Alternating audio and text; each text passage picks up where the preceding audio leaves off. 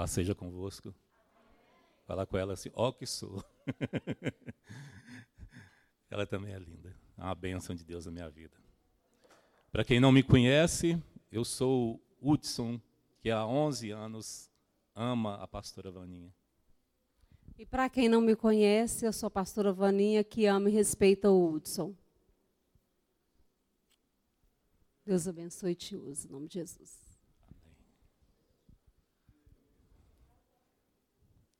Aleluias. Glória a Deus. Podemos nos assentar? Amém?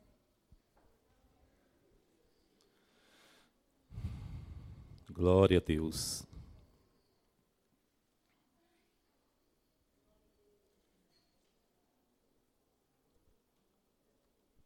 É, João estava, João, é, o evangelista, não o, aliás, João o Batista, ele estava, depois de ter pregado, de ter feito tantas coisas, sentado ali sem ninguém, eu acredito assim, talvez até jogando umas pedrinhas na água, né, na beira do Rio de Jordão. E alguém chegou para ele e disse assim: é, João, é, o que, que aconteceu com o seu ministério? Você está aí sozinho, todo mundo tem ido seguir Jesus. E João falou uma palavra ali que eu tomo para minha vida. Importa que ele cresça e que eu diminua. Porque ele é digno de toda honra, ele é digno de toda glória, de todo louvor, de toda adoração. Vamos ler a palavra de Deus, quem tem a sua Bíblia, né? É, o Evangelho de João, né? Esse é outro João, que é o João evangelista. O Evangelho segundo escreveu João, capítulo 1, verso 9 até o 14. Amém? Glória a Deus. É, quem não tiver pode ler aqui.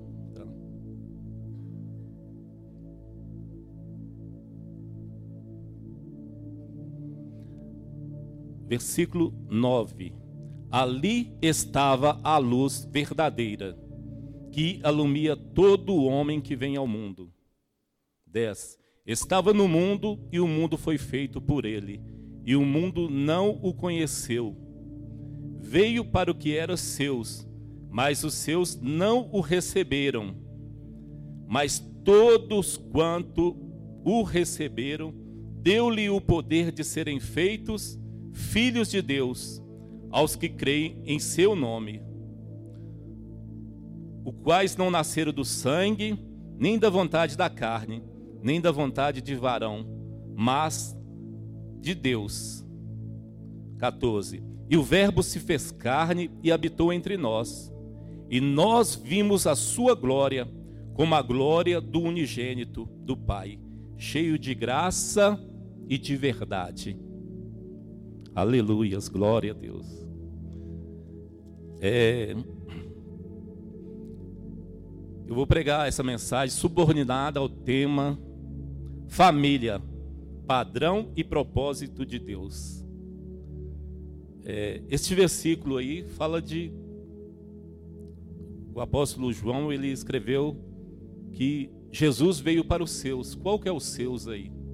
Né? Jesus veio primeiramente para os judeus.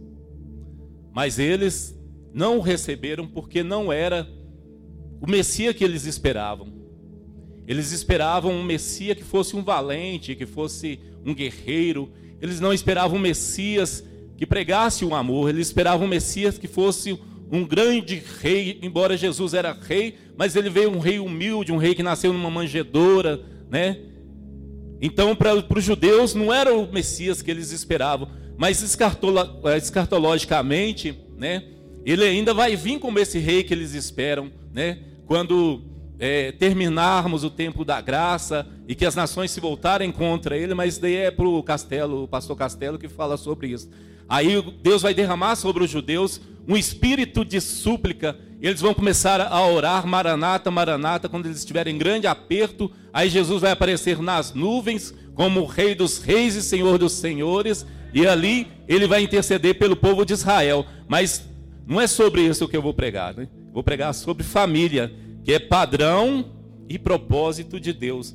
Deus tem um padrão para a família. Muitas vezes as pessoas pensam que as coisas acontecem por acaso, mas Deus, ele tem um padrão e tem um propósito para a família.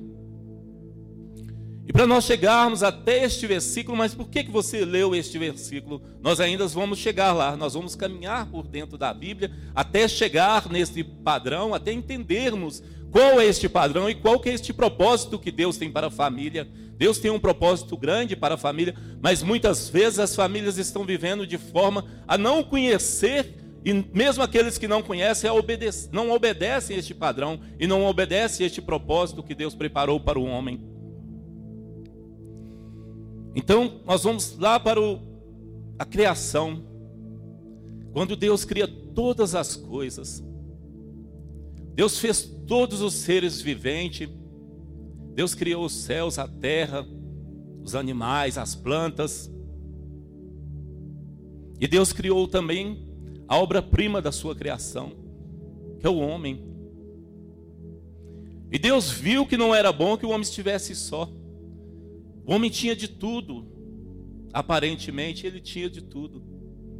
Ele tinha ali os animais, ele tinha ali, né, os rios, tinha ali as comidas, tinha ali várias coisas. Mas ainda lhe faltava alguma coisa. E Deus lhe presenteia com uma esposa, com uma mulher, uma varoa. E ali dentro do jardim, Deus cria a primeira família, uma família com um propósito e com um padrão. Qual é o propósito? Encher a terra, multiplicar e que esses descendentes viessem a gerar mais descendentes e povoar toda a terra e glorificar o nome daquele que vive e reina para todos sempre. Este era o propósito de Deus. Princípio para a família. Mas o pecado, ele entrou dentro daquela família.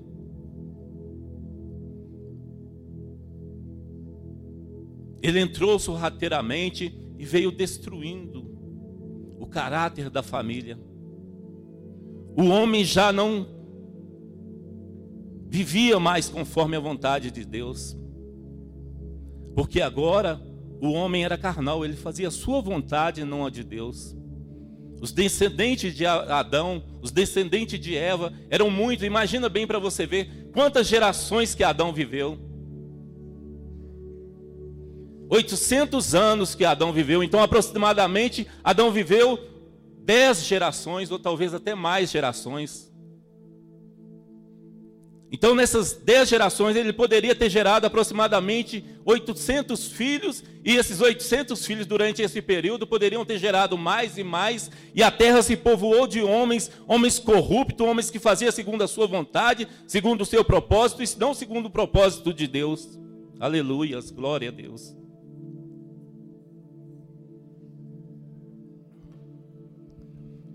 E a palavra de Deus nos fala, irmãos, que o gênero humano se corrompeu.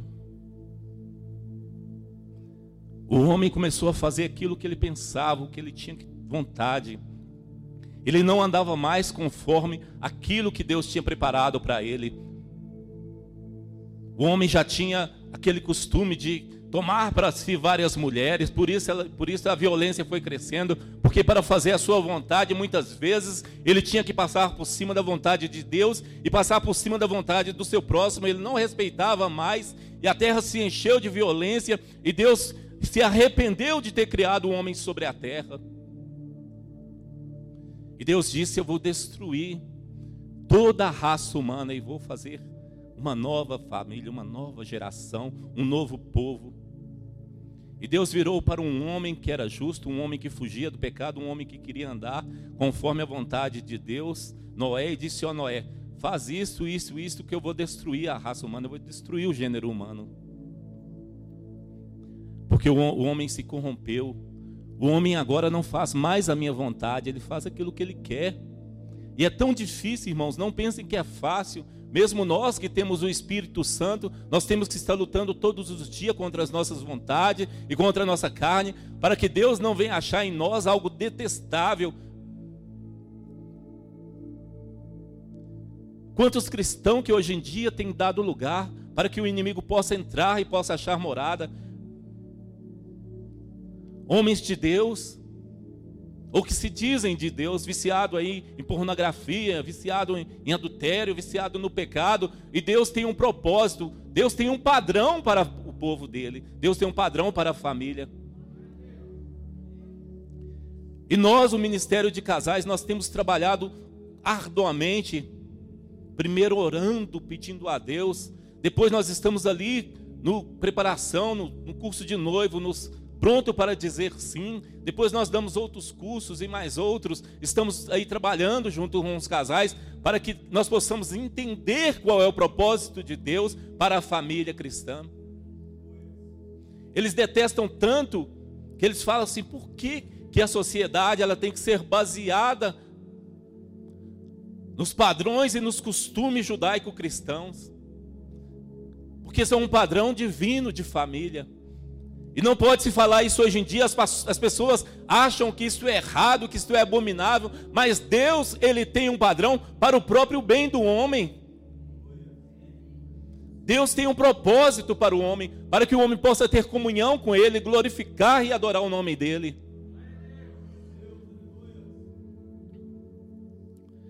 E pega aquela família, um homem, uma mulher, seus dois filhos e a esposa dos seus filhos e Deus extermina, acaba com toda a raça humana, porque o homem estava fazendo agora aquilo que ele pensava e não estava fazendo aquilo que Deus queria. E o homem era mal, o homem destruía, o homem matava, o homem, ele tinha quantas mulheres que ele queria. O homem pode fazer leis segundo a sua vontade, segundo o querer. O homem liga e desliga as coisas, mas tem que saber se é dentro da vontade de Deus, se é dentro do propósito, se é dentro daquilo que Deus tem preparado para a sua igreja, para o seu povo. O padrão de Deus é diferente do padrão do mundo. E ali, aquele homem e a sua família, depois do dilúvio, desce da arca e começa novamente a povoar a terra. Só que aquele homem era carnal. Era um homem que também foi dominado pela sua carnalidade, pela sua vontade humana. E Deus viu que ele precisava agir, que ele precisava mudar aquela situação. E Deus vai até a terra, um homem que tinha saído da terra dos caldeus, uma terra pagã, e chama um homem chamado Abraão na terra de Arã, e fala para aquele homem: Olha, Abraão, sai do meio da tua parentela, sai do meio do teu povo, vá para outra terra que eu vou te levar. Eu vou te prometo que eu vou te dar uma terra e vou te abençoar, e vou abençoar você, vou abençoar a tua família, e todos que te abençoar será abençoado, e todos que te amaldiçoar será amaldiçoado, e em ti serão benditos todas as famílias da terra. É uma promessa que ele fez. E ele pegou aquele homem e tirou da terra de Arã, aquele homem ali que era velho e a sua esposa era estéril, não podia ter filho. E Deus falou: De você eu vou fazer uma grande nação. Porque quando Deus promete, Ele cumpre. Se Ele prometeu, Ele vai cumprir. Porque Deus não é homem para que minta, e nem é filho do homem para que se arrependa. Então creia, que se ele falou, ele cumpre, não importa a situação. Aquele homem não tinha nenhuma condição de se tornar uma grande nação, mas Deus disse: De você eu vou fazer uma grande nação. E se ele falou, Abraão disse assim: Eu creio, porque Deus falou, eu creio. E você imagina para bem, bem para você ver: é um Deus que você não via. As pessoas estavam acostumadas a ter o seu Deus em casa, guardar ali as imagens. E Abraão cria num Deus invisível. A palavra de Deus fala que ninguém viu, só o filho que vê o pai.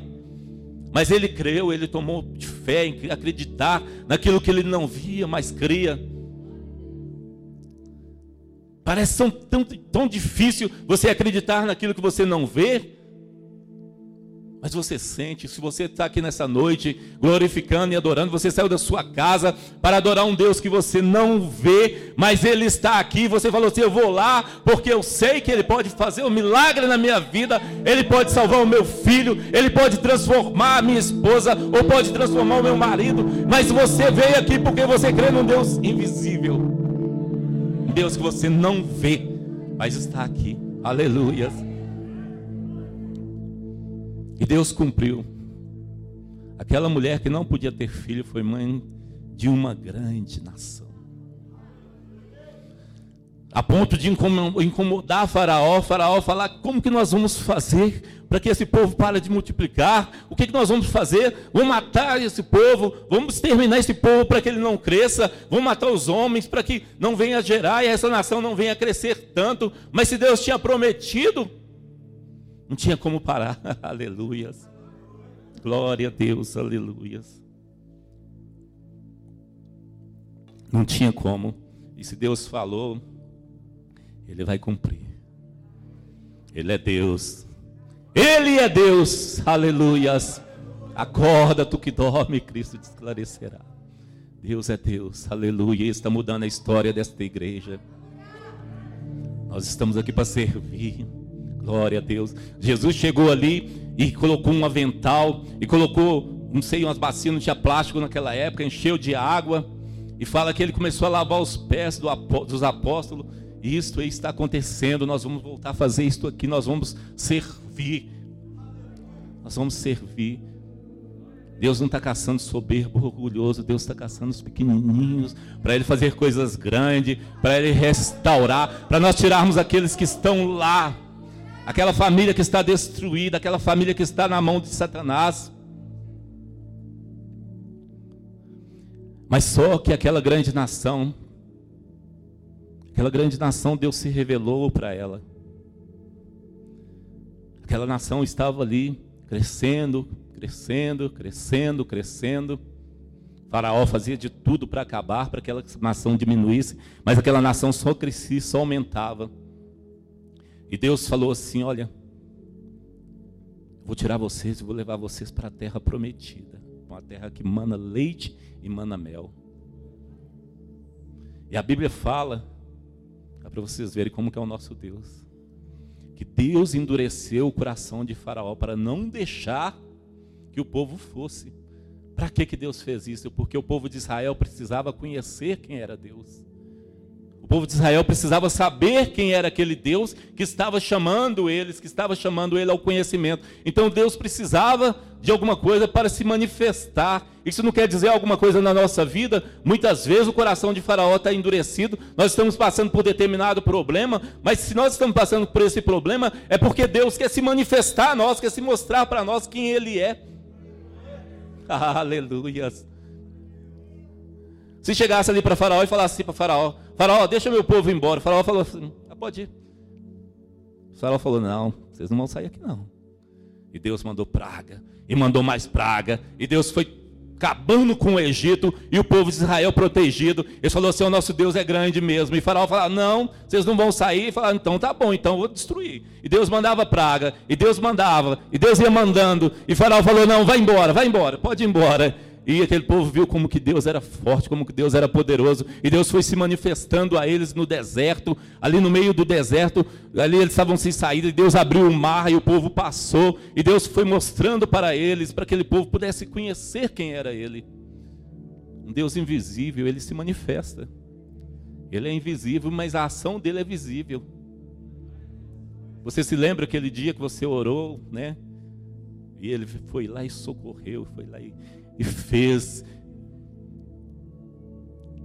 Muitas vezes a gente está diante do mar vermelho e fala assim: como é que eu faço? Aí Deus fala assim: levanta o cajado, pode atravessar esse mar aí que eu estou com você.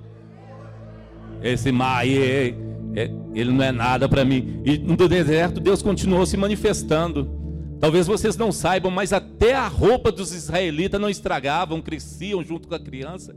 Pensa bem como que era esse Deus, é o sobrenatural Nós podemos desfrutar desse sobrenatural. E fala que o calor era tão grande, tão grande, mas eles estavam ali com o ar-condicionado porque tinha uma nuvem tampando eles do calor. E o frio era tão intenso à noite. E Deus mandava ali uma coluna de fogo para que pudesse aquecer aquele povo. E aquele povo começou a falar assim: Nosso Deus é grande mesmo. Aleluias. Glória a Deus. E é esse Deus que nós servimos. Glória a Deus. E Ele está aqui nesta noite. Aleluia. Aleluia. E Ele está aí na casa daquele que crê, daquele que acredita, daquele que não arreda o pé. Aleluias. Glória a Deus. E aquela grande nação tinha um propósito, um propósito muito simples, que era ser uma bênção para todos os povos, para todas as pessoas, para todas as nações. Parecia que Deus tinha separado agora o mundo em duas nações. Uma nação é os israelitas e outra nação somos os gentios.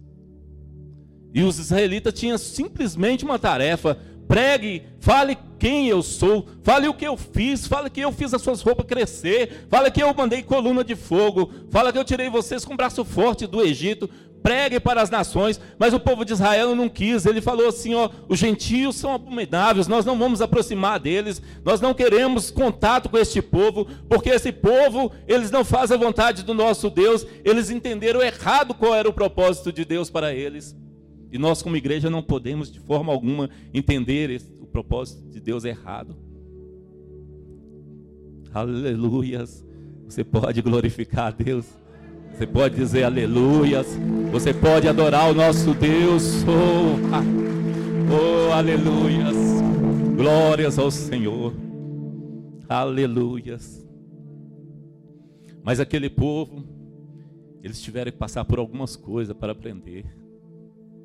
Eles foram levados cativo para a Babilônia. Eles se tornaram escravos. Eles que tinham uma terra que mana leite e mel. Eles que tinham de tudo, tudo, tudo. Mas eles se tornaram tão orgulhosos, tão cheios de si mesmo, que eles esqueceram que eles não estavam ali para fazer a vontade deles, mas estavam ali para fazer a vontade daquele que tudo pode. Eu lembro sempre quando eu, eu, eu passo por essa passagem do ninho da águia. O ninho, a águia é um dos, dos animais que nós aprendemos muito com ela principalmente nós que somos cristãos. A águia, ela faz seu ninho de espinhos, os mais duros e os mais pontudos que tem. E ela coloca aqueles espinhos todo virado para cima. E ela pega e enche de coisas macias ali, da sua pena, e aquele ninho fica macio, bem gostoso, bem quentinho. Ela vai ali e coloca ali os seus ovos. E choca os, os, os ovos e os, os, seus filhotinhos nascem. E ali ela alimenta eles, vai colocando comidinha na boca dos, dos, das águiazinhas, dos filhotinhos. E eles vão ficando ali acomodados, gostoso ali. E tão tranquilo, não querem saber de nada. E eles vão crescendo, vão ficando enormes. Aquelas já, já estão águias bitela. E estão ali tranquilo, falando: para que, que eu vou sair daqui? Aqui está tão tranquilo está tão quentinho. E o povo de Israel estava assim, está tá tão tranquilo aqui, mana leite, mana mel, aqui tem tudo do bom, tem tudo do melhor. Para que, que eu vou sair para evangelizar? Para que, que eu vou sair para pregar? Para que, que eu vou sair para fazer a obra de Deus? Está tudo bom e do melhor aqui. Ah, vou mexer o povo, não, que povo ali é. E o ninho da águia é dessa forma. Aí a águia vê que eles estão bem tranquilos, aí começa a tirar as penas, começa a tirar as coisas fofinhas. Aí os espinhos, pum, cutuca de um lado, e daqui a pouco não tem jeito de ficar mais no ninho, porque se ficar, morre, porque os espinhos são muito grandes e começam a machucar. Muitas vezes a gente está tão acomodado e Deus permite o problema vir na nossa vida, para que nós possamos ver que nós precisamos buscar a Deus, nós precisamos ir para a casa de Deus. E o povo de Israel, eles passaram por isso, eles sofreram com os espinhos. Deus tirou ali o, o aconchego e deixou eles serem levados cativo para a Babilônia. Mas Deus tinha um propósito, e qual era o propósito? Que aquele povo fosse uma bênção para todas as famílias, porque Deus tem um padrão e um propósito para a família. Aleluias, glória a Deus. E qual este padrão e qual este propósito? Aleluias. Glória a Deus. E de repente, não tinha mais profeta, né? nós passamos por um período de profetas, vários profetas, vários reis, várias histórias de Israel. De repente parece que Deus não fala com o povo de Israel por um bom período. Nenhuma profecia foi produzida. E o povo, eles se afastaram, estavam afastados de Deus, mas estavam apoiados na religião. E de repente, eles já escravos, já na sua terra novamente, escravos dos romanos, começa a se manifestar novamente o Espírito. O Espírito pega um homem chamado Simeão, e Simeão se levanta no meio do povo e fala assim: Olha, o Messias está vindo, a redenção de Israel está vindo, porque a, o Senhor me revelou que eu não vou morrer antes que eu venha e pegue o Messias no colo. E de repente a profetisa Ana também fala assim: Olha, eu não vou morrer antes de ver o Messias, antes de ver o Rei dos Reis, antes de ver o Salvador. E aparece um doido, né? A gente acha que João Batista era meio. Mas você sabia que João Batista era filho de sacerdote? Ele tinha uma veste sacerdotal preparada. João Batista, ele não podia nem tomar sol, porque o sacerdote não podia ter a pele manchada, a pele dele tinha que ser limpa. Porque se ele manchasse, eu acredito que a mãe dele falava assim: Ó, oh, Joãozinho, não sai no sol não, que senão você não vai poder ser sacerdote. Se você manchar sua pele com o sol, e o sol lá é bem escaldante. E olha aqui, ó, seu pai vai preparar uma, uma veste sacerdotal para você. E João, ele era tão cheio do Espírito Santo, que quando Jesus, Maria chegou perto de Isabel, mãe dele, ele se saltou e foi cheio do Espírito Santo dentro do ventre da mãe dele, e ele falou com a mãe assim, ó, sabe qual que é a veste sacerdotal que eu vou, vou usar? É aquele pelo de camelo que está lá no, no, celeiro lá, e a mãe disse, está doido menino? Vestir linho puro, ele falou, não, pelo de camelo, e eu vou ficar no deserto, eu vou ficar no sol, porque o ministério que Deus tem não é dentro de templo, Deus tem um ministério para mim no deserto, aleluias, Glória a Deus, aleluias. Aleluias. Aí, Jesus veio, nasceu, humilde e simples. Nada a ver com aquilo que os judeus esperavam. Eles esperavam quem? Esperavam um nobre esperavam um escovadinho. E novamente Deus usando as coisas simples. Jesus nasce num estábulo, na manjedoura, era sua cama, e ali ele começou a pregar o que? Ele começou a pregar o amor, o perdão, a transformação, a restauração da família e a vontade de Deus. E só que aquele povo estavam tão acostumados a esperar um Messias gladiador, um Messias. E aí nós entramos nesta palavra. Ele veio para os seus, para os seus quem? Para os israelitas. Mas eles não o recebeu. Eles não quiseram, tanto que eles recusaram, que eles acabaram matando Jesus crucificado. Mas a Bíblia fala que todos quanto o receberam, todos quanto creram nele, ele deu o poder de serem feitos filhos de Deus ao que crer no seu nome. Então é como se houvesse uma porta, uma ruptura ali, e aí o tempo dos judeus para e começa o tempo agora da igreja, o tempo dos gentios, que somos nós, aquele povo que era tido como um povo pagão, um povo que adorava, cultuava é, ídolos, aquele povo que cultuava a perversidade, a violência, que cultuava o que? A prostituição, a sujeira. Mas aí de repente Jesus vem e abre uma porta para que esse povo possa passar. Ele fala assim: Eu sou a porta, e quem entrar por essa porta se salvará e achará pastagem, e será transformado, e será uma nova criatura. E a bênção de Abraão chega até o gentio, e agora nós podemos dizer pela fé que nós somos descendentes de Abraão. Aleluias. Você é descendente. Você é descendente de Abraão. Geração eleita. Geração eleita, geração transformada. Aí você começa a entender qual é o propósito e o padrão da família segundo o coração de Deus.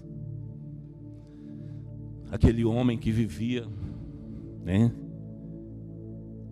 Embriagado, na prostituição. Deus pega aquele homem e o transforma numa nova criatura. Aquele homem que não era respeitado por ninguém, nem mesmo o cachorro respeitava ele.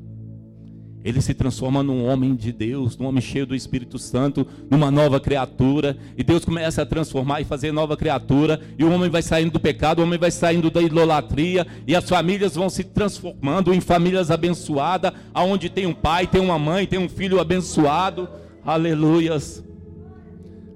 Se você é essa geração, se você crê nisso, vamos ficar de pé. E Deus, nós vamos orar, nós vamos levantar as nossas mãos para Deus visitar o nosso lar, visitar a nossa família e transformar a tua família. Se você estender as tuas mãos agora para a tua casa, nós vamos estar clamando e pedindo a Deus para que Ele possa visitar. E se você crê que você é descendente de Abraão, se você crê que as bênçãos agora te alcançou, Deus vai mudar a sua história, aleluias. Glória a Deus, aleluias. Aleluia, Glória a Deus. Glória a Deus.